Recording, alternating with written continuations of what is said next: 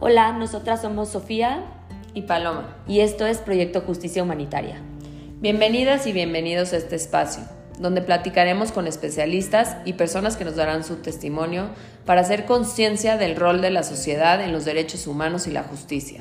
Estamos convencidas de que para tener un mejor país necesitamos un mejor sistema de justicia.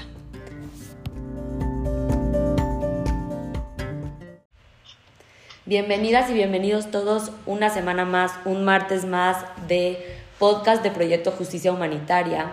Hoy estamos con la licenciada Olivia Meneses Garrido, que ella es conocedora del tema sobre justicia penal para adolescentes y atención a grupos vulnerables.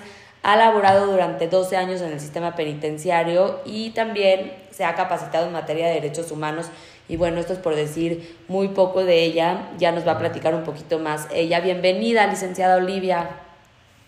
Muchas gracias. Hola Olivia, pues eh, a mí me gustaría empezar esta plática que nos contaras un poquito cuál ha sido tu trabajo con los adolescentes en conflicto con la ley. Es un tema que a Sofía y a mí nos apasiona desde que hicimos la maestría, entonces nos gustaría saber, pues, eh, cómo trabajas en este ámbito, qué hacías, etcétera. Sí, muchas gracias. Pues bueno, ha sido una carrera, como ya comentaba Sofía, eh, de unos 13 años. En el 2008 inicié en la Ciudad de México, estaban habiendo cambios eh, y había un nuevo modelo de atención a los adolescentes en conflicto con la ley.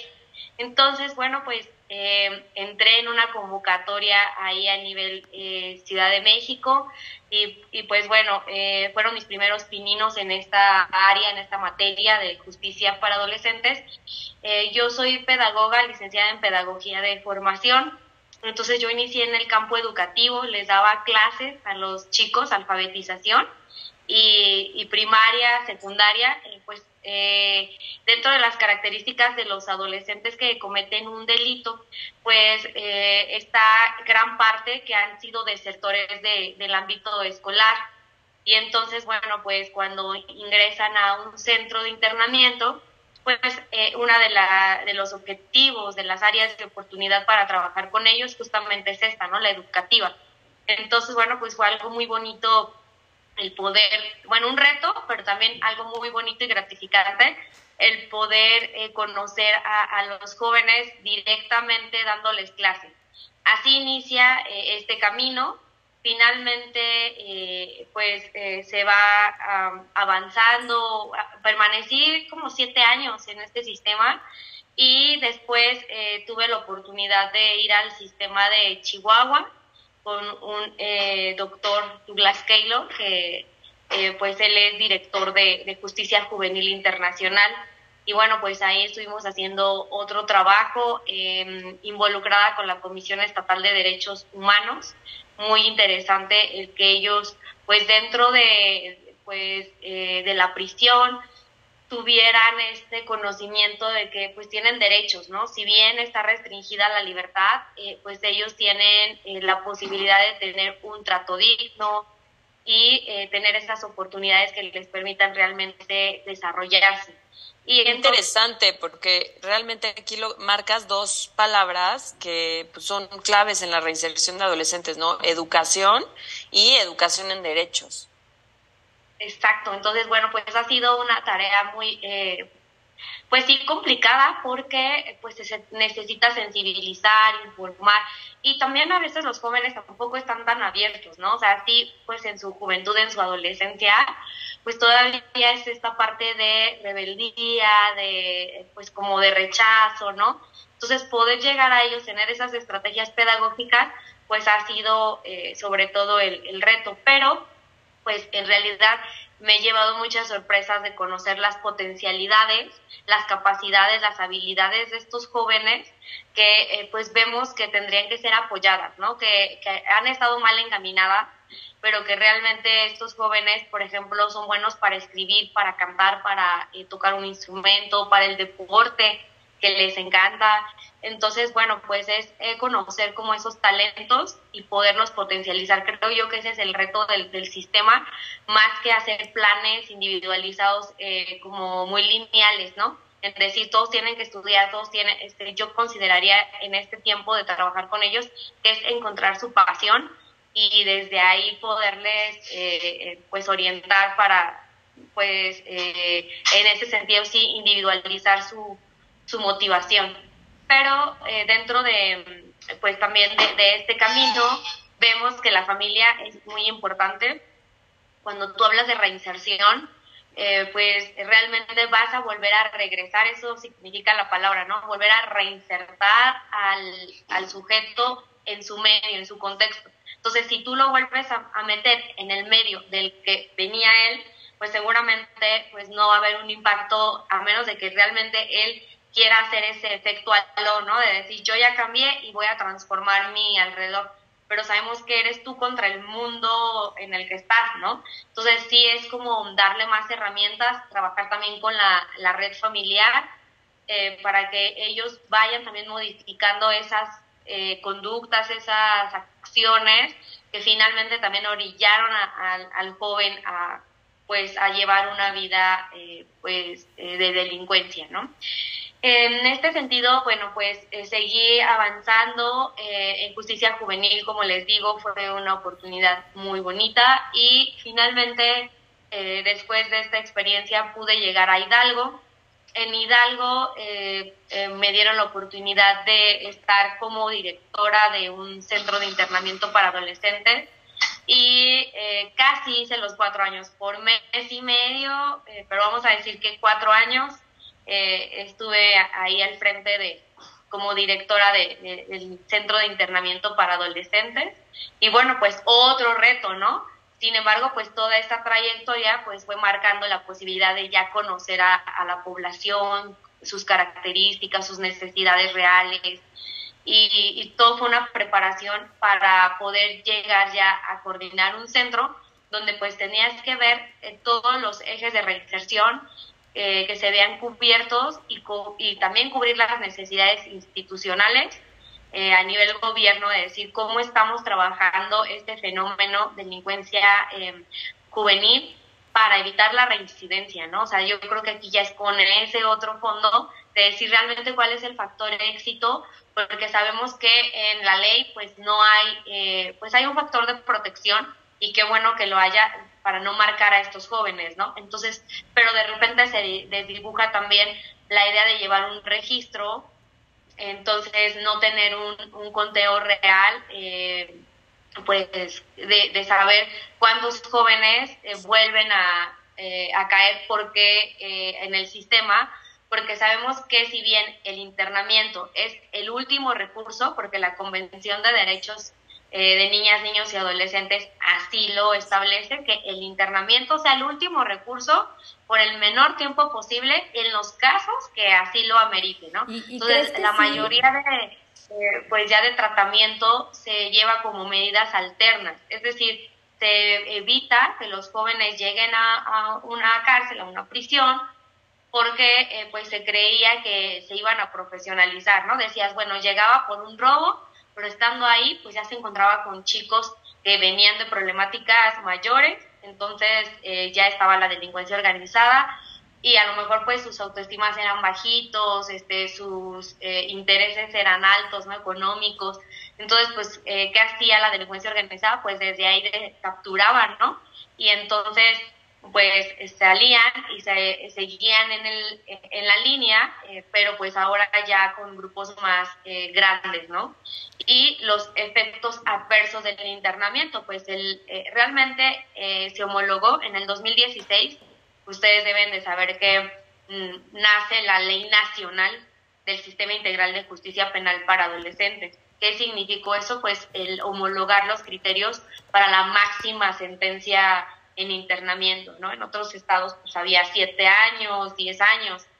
Y decíamos, em, pues los que estábamos adentro, no es solamente el que estuviera diez años, pero imagínate el impacto de decir... En su vida, porque son adolescentes. años de su vida. Claro. entonces no era como solamente, eh, pues, dimensionar y la posibilidad de que a lo mejor ya ellos, eh, pues, tuvieran una desesperanza aprendida, ¿no? Decir, bueno, pues entonces no me esfuerzo porque de todas maneras, pues ya voy a vivir aquí, ¿no? Entonces creo que eh, pues eh, los esfuerzos desde pues el nivel internacional, eh, la ley nacional por proteger realmente a esta población vulnerable, pues han creado efectos en que pues se traten los jóvenes en prisión lo menos posible. Entonces las poblaciones disminuyeron considerablemente porque pues ya no era lo mismo de que iban a estar 10 años, 13 años, a estar solamente 5 años, ¿no? Y que eso es pues en los delitos, digamos, de mayor impacto em, y en los delitos menores, pues poder llevar alternativas, que es como por ejemplo un arraigo domiciliario o el verificar eh, su libertad asistida, que básicamente es motivarlos a que ellos se eh, reinsertaran en la escuela, llevar cursos, llevar capacitaciones, y que lo comprobaran ante la autoridad judicial y que de esa manera, bueno, pues em, no tuvieran que llegar a, un espacio de privación de la libertad.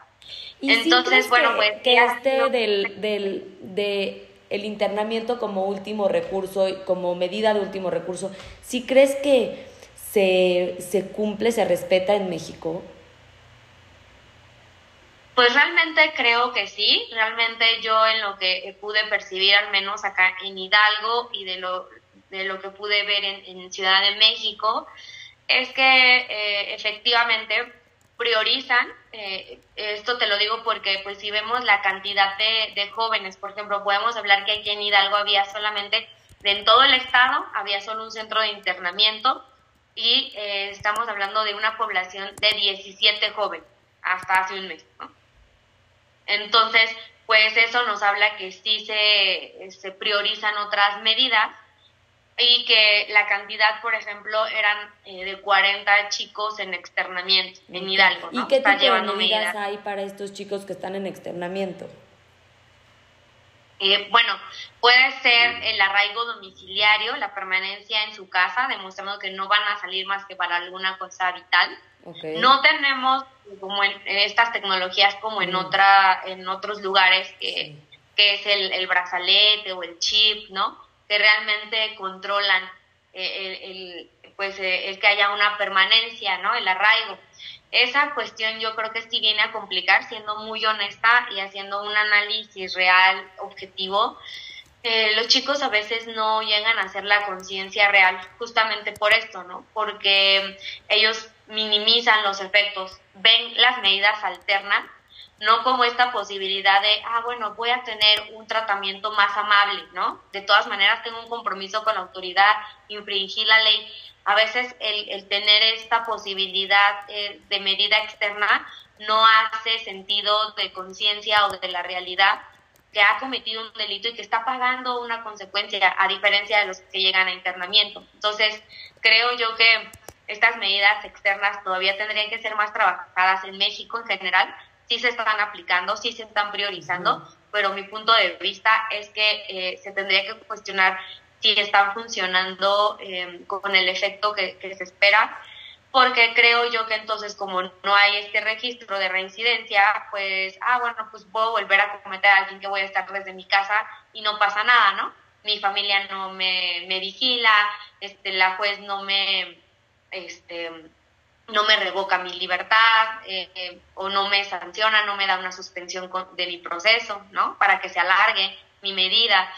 Eh, eso tiene que ver más con la autoridad judicial, eh, pero también tiene que ver con la instancia supervisora de las medidas en externación. Entonces, bueno, aquí en, en, Hidalgo no hay un centro especializado que lleve. O sea, centro de internamiento tiene un área que llevan las medidas en externamiento. Quizá también por eso se complica el, seguimiento, ¿no? Pero, por ejemplo, Ciudad de México sí tiene su propio centro de externamiento y también tiene su casa como de medio tiempo, ¿no? De medio camino, donde eh, pues eh, pueden hacer ahí todas las actividades, o sea, lo citan, ¿no? Y decir, aquí vas a venir a la escuela, vas a venir a tus talleres, pero no vas a quedarte aquí, ¿no? Tu familia te recoge y te vas a tu casa, ¿no? Entonces, eh, la ley contempla ese semi-internamiento, en Hidalgo no hay, em, y eh, también dentro de las medidas está la libertad asistida. La libertad asistida yo creo que es el recurso más eh, utilizado por la autoridad judicial para poder eh, eh, pues llevar un seguimiento de, de estos jóvenes que han eh, pues realizado la comisión de un delito. En este sentido, pues tienen que presentarse a firmar de acuerdo como les dé la cita el juzgado y se hace igual su plan individualizado de ejecución de la medida en libertad y ahí se contempla, si él vive muy lejos, por ejemplo, pues la, la unidad con pues digamos que coordinadora es de Pachuca, aquí en Hidalgo. Pero a lo mejor vienen de la Huasteca, entonces es muy largo el trayecto, ¿no? Seis horas, siete horas de camino, además el recurso económico, pues a lo mejor no les va a dar. Em, lo que queremos es que se estén exponiendo lo menos posible a algún riesgo, viendo el interés superior, ¿no? De, de los, de los jóvenes.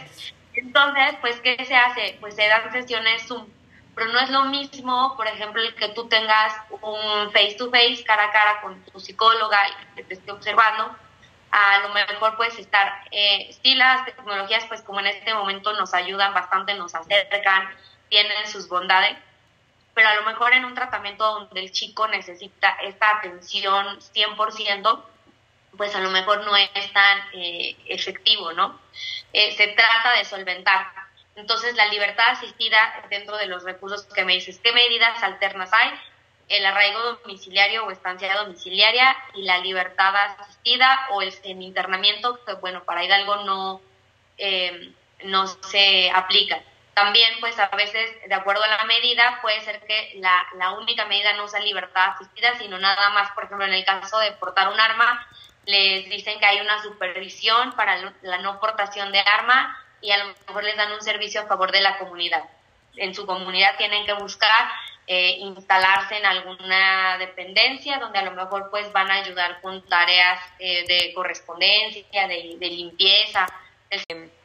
En tu experiencia, o sea, desde tu experiencia como coordinadora de un centro de internamiento, ¿cuándo crees que tú que sí funcionen las medidas de internamiento para la rehabilitación del adolescente o del joven?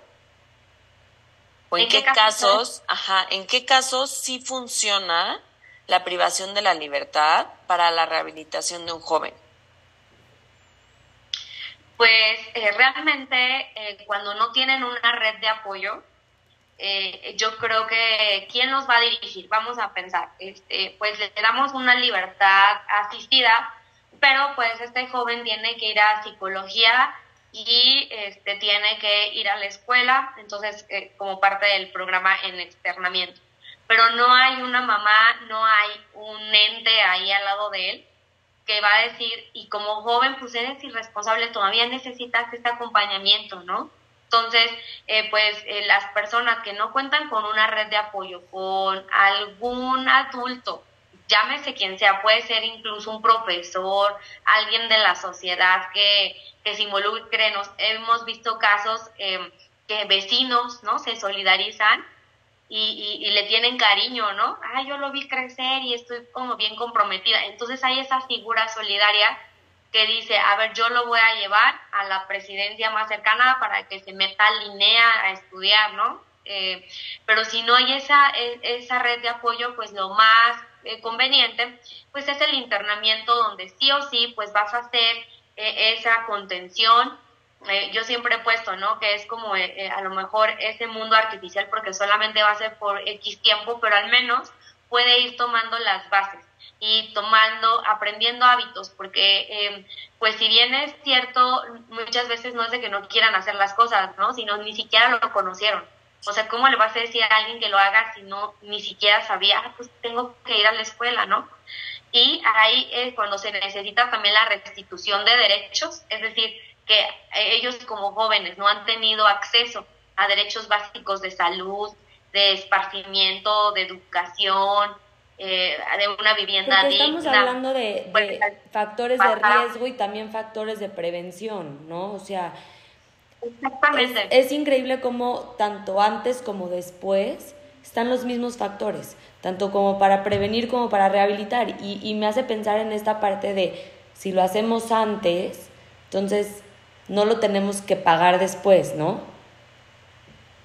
Sí, sí, sí, ahí la prevención pues juega efectivamente un papel importantísimo que, que, ya que llegan al internamiento hablaremos de una prevención terciaria, o sea, como yo te digo, ya el reto sería que no reincidan, ¿no? Pero para evitar que llegaran, pues sí son los factores de protección que si desde casa no los tienen, pues entonces tendríamos que eh, pues llegar a un internamiento que seguramente sería la medida más ideal, aunque los delitos fueran menores, aunque la medida fuera bajita, creo yo que sí valdría la pena tener un proceso de internamiento para que para aprender a adquirir hábitos, habilidades, incluso vincularlos con instituciones, canalizarlos, donde cuando tú salgas, mira, si se elabora una, eh, pues no sé, una hoja de, solicitud de empleo, eh, así se elabora tu currículum, o sea, irle fortaleciendo y dándole herramientas para enfrentarlo más equipado al mundo, ¿no? Que no es eh, fácil para él. Porque cabe mencionar que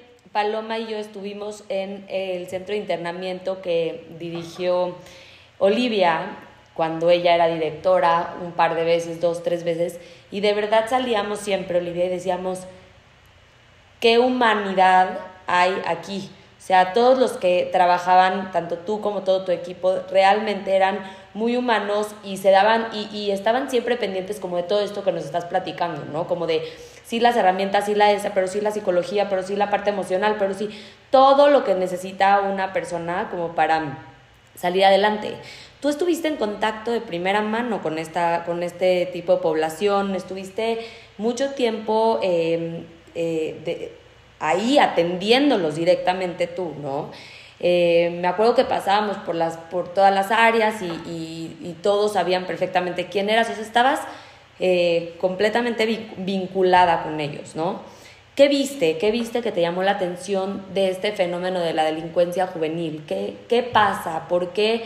Sí sabemos que hay factores de riesgo, sí sabemos que también eh, ya cuando un, un adolescente eh, comete un delito, ya tenemos que seguir una, como nos estás platicando tú, una vía de atención ¿no? Pero ¿qué está pasando? ¿Qué pasa con, con este fenómeno? ¿Qué viste tú de primera mano que son las fallas del Estado a, a los adolescentes, a los niños, niñas y adolescentes?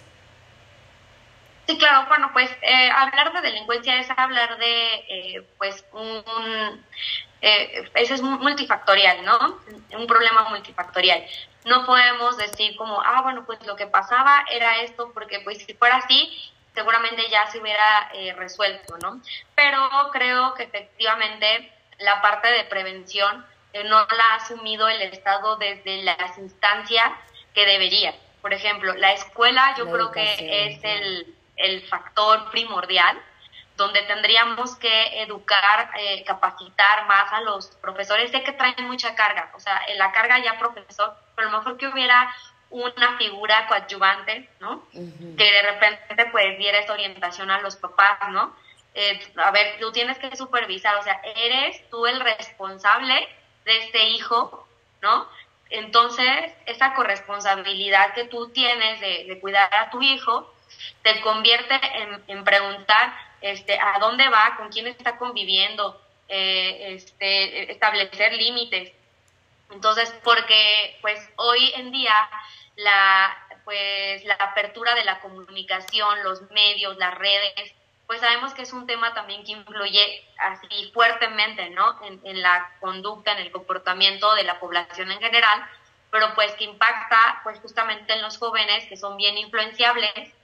Entonces, pues, eh, y que si el papá, el adulto, el factor de protección casa, no está pendiente de, eh, yo me pregunto muchas veces, ¿y qué hacía un chico de 14 años a tales horas de la noche o fuera del confort de su casa? ¿Dónde estaba el papá? ¿Dónde estaba el maestro? O sea, un chico de 14, 15 años, ¿dónde tendría que estar en una secundaria? Estudiando, ah. jugando. ¿Y dónde está la contención? O sea, el cuidado, el... Entonces pienso yo que lo que está fallando eh, como parte del Estado es eh, poder hablar a las familias y decir, a ver, papá, el que tengas un hijo no significa como, pues, ah, lo tuviste, tienes una responsabilidad y, esto me remonta, por ejemplo, como a Cuba, ¿no? Donde, eh, eh, pues dicen que yo, yo fui a Cuba y nos platicaba el, chofercito que si ven a un chico con su uniforme eh, de la escuela y se fue de pinta, ¿no? Lo que conocemos nosotros, ah, se fue de pinta.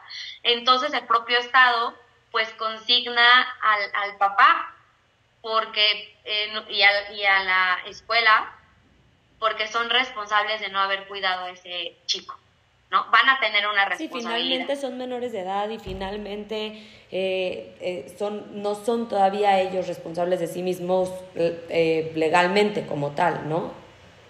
Sí, y son vulnerables, ¿no? Ante estas situaciones. Entonces, más vulnerable es aquel que está en la calle, sin ir a la escuela, con las tentaciones y, la gente que también hay gente mala que los quiere meter, involucrar, por ejemplo, en el consumo de sustancias. Y yo también, Olivia, sé, cuando fuimos a las visitas al centro, que muchísimos delitos están asociados con este consumo de sustancias. No sé si nos puedes platicar algunos casos.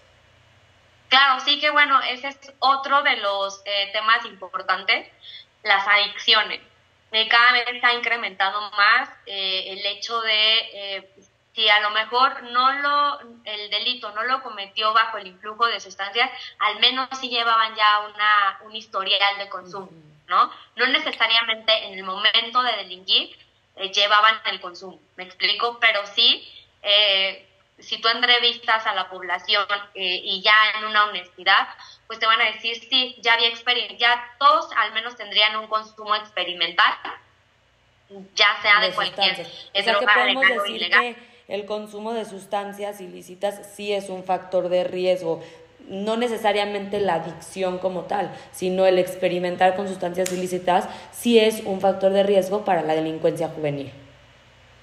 Es correcto, sí, sí, sí, 100%. Ese es un factor de riesgo y que cada vez incrementa más, ¿no? que cada vez el acceso a las sustancias eh, me sorprende, ¿no? De preguntar, bueno, ¿y dónde las conseguías, no? Y bueno, sin que les preguntes. Si ellos te dicen, sí, sí, las he consumido, sí las conozco, conozco este tipo de drogas, pues efectivamente las están encontrando muy cercanas, ¿no? No tenían que esforzarse para, eh, para que se lleguen a ellas. ¿Qué sustancias, Olivia, si nos puedes mencionar, a qué tienen acceso los adolescentes en, en, en la calle? Ok, bueno, la, la pregunta es ¿qué, qué, sustancias encuentran los jóvenes o tienen ahí al alcance en la calle, ¿no? Pues principalmente drogas legales, ¿no? El alcohol, el cigarro es como algo bien común. Eh, después, eh, como ya eh, la marihuana, la marihuana, el activo em, y la cocaína y el, este, el cristal. El cristal es como lo, lo último que pues han estado consumiendo más eh, los, los adolescentes, ¿no? Y Esas son, hemos escuchado en, en, visitas a centros de internamiento, Olivia, hemos escuchado cómo de pronto ahí está, de verdad, esta falta, hablando de nuevo de educación, ¿no? Como las familias, mismas familias de los, de los adolescentes que están eh, en una privación de libertad, les llevan este tipo de drogas ilegales, ¿no? Y, y hemos platicado como con, con, madres que nos dicen, no, es que él necesita fumar, ¿no? Él necesita tener su, su droga, necesita. Y, y, volvemos a la parte educativa, a la parte de, de socialmente en dónde estamos, ¿no? ¿Qué está pasando para que una madre que tiene a su hijo privado de libertad diga, no, pues es que le tengo que llevar y a ver cómo se la meto. No hemos tenido este tipo de testimonios y nos llama muchísimo la atención. Sí, claro, bueno, en el ámbito familiar pasan algunas situaciones. Una es que puede ser que ellos han normalizado el consumo y no lo concientizan como algo nocivo, ¿no? Es más, puede ser que ellos mismos consumen, son consumidores, ¿no? Eh, la, la, otra cuestión tiene que ver con un negocio. Muchas veces no es de que el papá le esté llevando y lo justifica, pero también quiere vender dentro del propio centro eh, promover la venta del vicio de, de, la sustancia. Nos ha ocurrido, ¿no? Entonces, eh, pues, eh, la primer parte de que no conoce, de sensibilizarlo, de a lo mejor, bueno, tú eres consumidor, pues invitarte a los grupos de autoayuda, de doble A, pues pudiera minimizar el efecto, pero si ya lo están viendo como una vía también para acceder a una venta, pues eh, eh, estamos siendo pues enemigos de, esta situación que nos golpea al sistema penitenciario porque pareciera que el propio sistema se presta a, permitir ese tipo de prácticas, ¿no? Cuando no tendría que ser así. Y, eh, y la otra sí tiene que ver con esta parte de distorsión eh, mental, donde eh, hay un sentido de culpa en general de los papás. es un fenómeno que nosotros vemos que llevan enormes cantidades de bolsas llenas, van cargando los días de visita para compensar, a lo mejor decir, hijo, pues estás aquí por mi culpa, a lo mejor lo entonces te traigo esto que tú necesitas, ¿no? Y ha pasado lo que tú comentas, ¿no? De decir, ay, bueno, pues ahí como en el fondo de la bolsa viene el cigarrillo de, de, marihuana, ¿no? A lo mejor en una cantidad mínima, de decir, ay, este, es que mi hijo está ansioso y me dijo sí, que... como si fuera un niño chiquito que le quieres dar el juguete porque te la pasas trabajando, no le haces caso, ¿no? Un poco compensar de esa manera, la familia se siente responsable de que tenga un hijo internado. Exactamente. Olivia, en tu experiencia, ¿qué tantos adolescentes regresaban? O sea, reincidían y tú los volvías a ver de al año, otra vez ya está aquí. Bueno, en, en el 2008 yo podía ver eso muy fácil en Ciudad de México porque eh, pues a lo mejor este, la, la población eh, evidentemente era muy grande, como yo les decía, eh, pues el internamiento cuando yo llegué al sistema penitenciario estamos hablando de 500 muchachos. Cuando yo salí de Ciudad de México estamos hablando de una población de 40. Entonces, pues ya no llegaban, ¿no? En un inicio sí podíamos ver la reincidencia, pero ya en eh, ahorita pues simplemente llegan al Ministerio Público, entonces ya saben que son menores, entonces es, robo, entonces ya en automático en su audiencia inicial, pues no van a llegar a un internamiento, ¿no? Entonces ya es muy difícil percibir la reincidencia o, o tener un registro que llegó. Nosotros, centro de internamiento, pues es hasta que nos los remitieran pero esto ya queda a nivel procuraduría, a nivel eh, pues, eh, de primera instancia, ¿no? Olivia, para terminar queremos hacerte una pregunta que le vamos a empezar a hacer a todos los que vienen a este programa. ¿Qué le deseas a México y a su gente? ¿Qué le deseo a México? Y a su gente. Hoy, hoy después de ah. escucharte, yo deseo un mejor sistema de educativo para México y para sus niños, niñas y adolescentes? Sí, claro. Pues primero yo creo, eh, deseo para México que haya paz y armonía, ¿no? Eh, el hecho de, de, que todos vivamos como en guerra, como que todos que eh, somos enemigos, no confiar, hace que la, pues todo el mundo esté dividido y no vayamos con el mismo objetivo. Entonces, si nos uniéramos realmente para buenas causas, como eh, pues vivir realmente la solidaridad. Yo creo que es esa el, el, valor que deseo, que seamos un país solidario y que seamos eh, conscientes para eh, atacar las problemáticas ¿no? que, pues, que nos están afectando para ser mejores cada día. Olivia, muchísimas gracias por estar hoy con nosotras. Gracias a todos por escuchar. Nos vemos el próximo martes.